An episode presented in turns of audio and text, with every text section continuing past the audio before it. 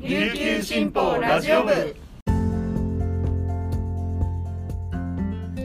はいたい皆さんいかがお過ごしですか？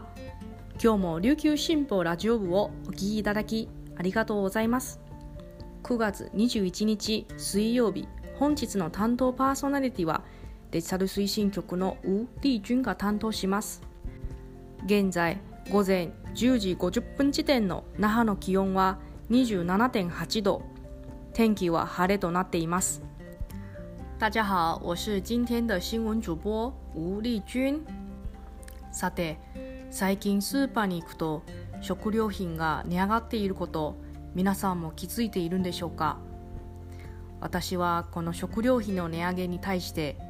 家でも家庭菜園を始めようかと思っています。まず植えやすいトマトからスタートしようかなと考えています。さらに節約に生ゴミを自家製肥料に書いてみようかなと考えています。果たして成功するか？3ヶ月後また番組で皆さんに報告したいと思います。はい。それではこの時間までに入った沖縄のニュースをお届けします。はじめのニュースです。県は20日2022年7月1日時点の県内地価調査の結果を発表しました。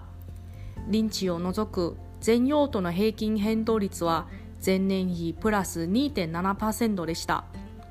プラスは9年連続で上昇率は前年から1.2ポイント拡大しました。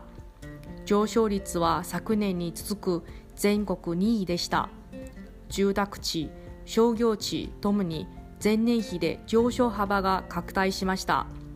県内人口の増加に加え入気観光客数も新型コロナウイルス化での急激な落ち込みから回復傾向にあることから経済回復への期待に伴い土地需要も高まっています。県内地価を用途別に見ると住宅地の上昇率は前年比1.1ポイント増のプラス2.7%で7年連続で全国1位となりました。商業地の上昇率はと1.2ポイント増のプラス1.9%で全国6位と昨年の5位から順位を1つ落としました。続いてのニュースです。米軍カテナ基地の第18航空団第909給油中隊所属の KC135 空中給油機1機が10日 B1B ランサー戦略爆撃機と空中給油訓練中に事故を起こし横田基地に緊急着陸していたことが分かりました。負傷者はいないです。嘉手納基地の第18航空団は本市取材に KC135 は横田基地に無事に着陸したと答えたが詳細は明らかにしなかったです。米オンライン紙のドライブは13日10日午前9時ごろ日本の東太平洋上で事故が発生し KC135 空中給油機は横田基地に緊急着陸したと報じました。B1B 戦略爆撃機はサウスダコタ州エルスワース空軍基地の第28爆撃航空団所属機でグアムのアンダーセン空軍基地に帰還したということです。最後のニュースです。県民の異文化交流を促そうと那覇市の境町市場で外国の文化を体験できるイベントが定期的に開かれ注目を集めています。コロナ禍で外国との往来が減る中企画したメンバーは海外に行ったような非日常の体験をしてほしいと語りました。異文化への無理解による差別的言動が社会問題となる中文化の違いを面白いと感じ受け入れるきっかけにと期待を込めました。イベントはこれまでに4回実施。1月は東アフリカのエチオピア。3月はインド洋の島国スリランカ。6月は東南アジアのタイをテーマにしました。エチオピアはコーヒー発祥の地とされることから同国の伝統的な習慣というコーヒーセレモニーを紹介しました。スリランカの紹介では同国で広く親しまれているという甘いミルクティーのシーンや辛みがある料理を実演しました。占い師が身近な存在だという文化的な側面も伝え来場者の注目を集めました。以上この時間までに入ったニュースをお届けしました。今日紹介した記事の詳しい内容は琉球新報のニュースサイトにてご覧いただけますのでぜひアクセスしてみてください。今日は水曜日引き続き一押し解説のコーナーがあります。このままラジオ部をお聞きください。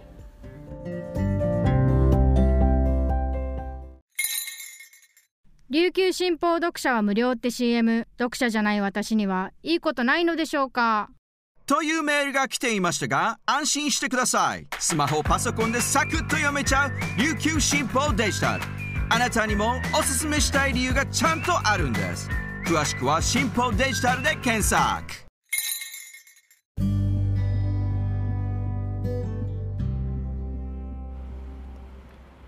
続いては記者のおすすめ記事を紹介する一押し記者解説のコーナーです。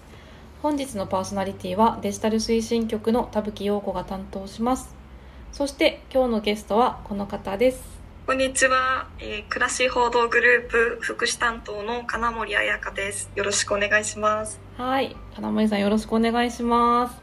ろしくお願いします。金森さんは新顔さんいらっしゃいで初めてラジオ部に来ていただいて今回が3回目の出演になりますね。はい。もう慣れてきましたか？はい、いや、全然慣れてないです。いやいやいや、今日あの金森さんに来ていただいたのはですね、あの11日に知事選と統一地方選っていう選挙が沖縄でたくさんあったんですけど、それに関連してあの障害がある人たちが、まあ、選挙だったり、まあ、投票する際にかなり困難を抱えているということを、まあ、テーマに金森さんが取材をして記事を書いていたんですけどもこの記事について今日はお話を聞きたくてあのゲストにお呼びしました。さっきちょっと、まあ、障害がある人たちがっていうふうにこちらで説明したんですけどもう少し具体的にどういう人たちに取材をしたのか教えていただけますか？はい、えっと、私が今回あの取材して記事にしたのは、えっと、視覚障害がある方とえー、聴覚障害がある方と、うん、それから知的障害がある方のあの当事者にあのお話を聞いてきました。ちょっと具体的にままず視覚に障害がある方が投票する際にこう難しく思ってることっていうのを教えていただけますか？はい、えー、視覚障害がある方はまずあの情報収集の段階で結構あの大きな課題を抱えていまして、うんうんであの県だったり那覇市は選挙広報の展示板とか音声版っていうのを作成して、はい、あの届けてはいるんですけれども、うん、あのそれが、えーとまあ、分かりやすくまとめられたものではないっていうのがあの一番大きくて。はい、で新聞とかだとあの候補者の政策とかをこう表とかにして視覚的に分かりやすくあのまとめていると思うんですけれども、えーと、展示版とか音声版っていうのはあのただ候補を読み上げたりあのどういった候補を展示化しただけのものになるので、今回お話を伺った本永さんはあのとにかく分かりやすい、なん。かこう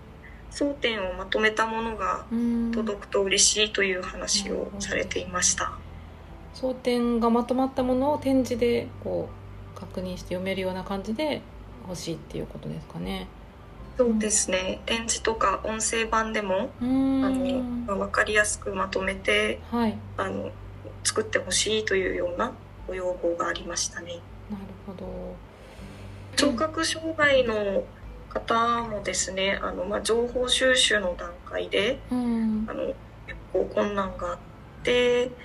聴覚障害の方はやっぱり手話が、うん、あの一番分かりやすいっていうお話なんですけれども、はい、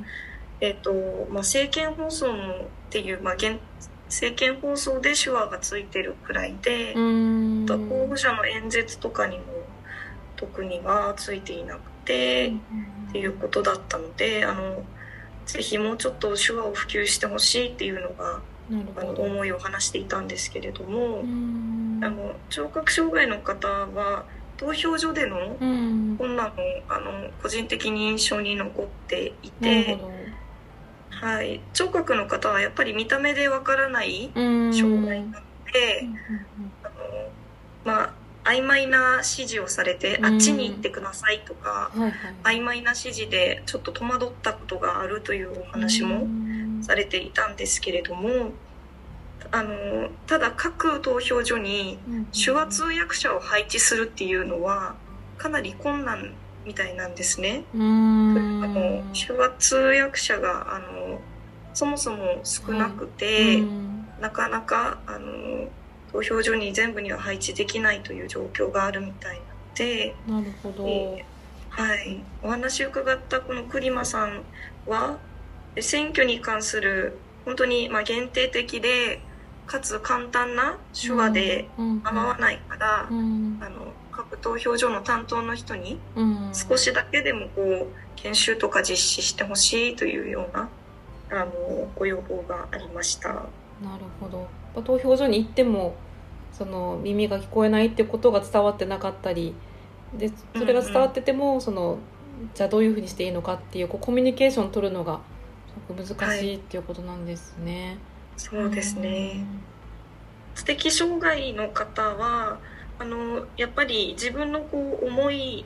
とかを表現するのが苦手な方が多いみたいだったので、はい、まあ、そういったことも含めてあの日常的な政治とのつながりっていうのをあの、まあ、日常的なこの仕組みをもうちょっと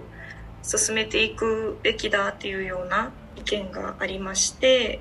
であの日頃の中のご本人の生活で困っていることっていうのを日常的に日頃からこう共有してあの言葉で伝えるっていう機会を増やしていってであの本当にこうなったらいいなぐらいの程度で構わないのでそれをこう伝え合う場所を用意するっていうことがこう大事なんじゃないかっていうような指摘がありましてでまあ、いざ選挙になったら、うん、自分がここ困って待っててこういうふうになってほしいなっていう思いと公約を結びつけることで、うん、あの投票にあのつなげられるんじゃないかっていうような、うん、意見もありました。なるほど。この選挙の時だけではなくて日常からそういう関わりとかあのその話をする場を持っておくと、自分のこう要望が、はい、と要望をまあなんだろう伝えてそれを通してくれるための、まあ、まあ、政治って何かっていうことをそもそもやっぱりまず知る機会を作ってほしいっていうことなんですかね。はい、うん。そうですね。とはあの投票所での困難もあってこうやっぱり場所が変わるとあのパニックになったりする人もいるので、なるほど。あの知的障害があるお子さんをお持ちの,、あのお母さんに今回話を聞いたんですけど、まあ、もっとあの自分たちの住居の近くに投票所ができるといいっていう話とか、あとはこう狭いブースじゃなくてもっとリラックスして広い場所であの書けるような場所が用意されてるといいというようなあのお話もされていました。わかりました。確かにちょっとこう投票所とか投票するブースって狭いですもんね、うん、なんかちょっと緊張する雰囲気もありますしね、はい、なるほどですね、うんうん、そうですね、うんうん。まあ、他の障害がある方もそうですけれども、うん、投票所のあの担当の方とか係の方にもう少しこう研修だったり理解を深めるような取り組みを増やしてほしいというようなご要望はありましたね。なるほどそうですよね。ちょっとその事前にどういう方々が来てどういうふうに対応したらいいのかっていうのはなんかマニュアルとか作ってみんながそれが、それ読んですぐできるような感じで対応してほしいですよね。実際は、まあ、いつもあの福祉担当をされててあの障害を持ってる方の取材も多いと思うんですけど改めてこう選挙にまあ焦点当てて今回取材してみて何か金森さん自身気づいたこととかってありましたか？そうですねまあ、大きく2点ぐらい自分の中であの大きな発見があったなと思っていて、うん、1点は、やっぱりあの、まあ、国民全員にこう与えられた投票の権利なんだけれども、うん、障害がある方っていうのがその有権者として意識されていない現状があの、まあ、少なからずあるのかなというふうに、ね、思っています。例えば今回も知的障害の方の話を聞いた時に、はい、あの、まあ、知的障害の方に理解してもらえるような候補を作ったりとか、うん、そういった取り組みもないし、うん、知的障害の方にこうアピールするような、うん、あの候補者っていうのも特にいないっていう話を聞いていたので、あのまあここ最近結構メディアでも障害がある方の困難っていうのは取り上げられてきてはいたとは思うんですけれども、うん、それでもまだこの有権者として意識されていない現状があるのかなというふうに、うん、あのまあ本当に改善を求める意識があの芽生えたなというふうに思います。なるほど。もう一点はもしこの障害がある方の要望が改善されていけば全員にとってこうやりやすい投票になっていくなとすごい感じていて、うん、そうですね。例えばこの視覚障害の方の音声版でもっとこう分かりやすいあのまとめとか企画を作ってほしいっていうのも文字がこう読み読むのが苦手っていう方ってあの視覚障害に限らずいらっしゃると思うんですね。うん、で音声音声でこう情報を得たいっていう方にとっても、うん、あの音声版で分かりやすいものを作るっていうのはあのすごく視覚障害がある方に限らずいろんな人にとってこうやりやすくなる仕組みだと思いますし、うん、本当そうですね。あとはなんか、うん、知的障害のこの方のあの日頃から生活と政治を結びつける取り組みをっていう話は本当に聞きながらあこれってこう私たちでもやっぱり重要なことだよなというふうにすごく感じまして、であのこうやって声を傾けていくと、まあ、障害の有無にかかわらずあのいろんな人にとってあの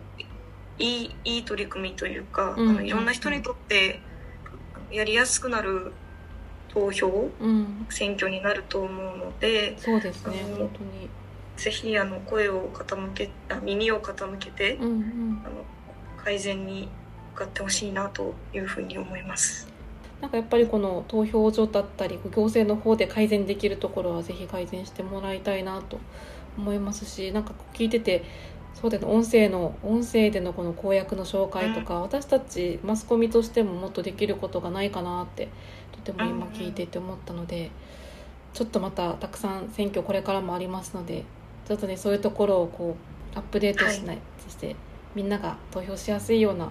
情報をどんどん提供したいなと改めて思ったところです。はい、今日は、えー、ゲストに金森記者に来ていただきました。金森さんありがとうございました。ありがとうございました。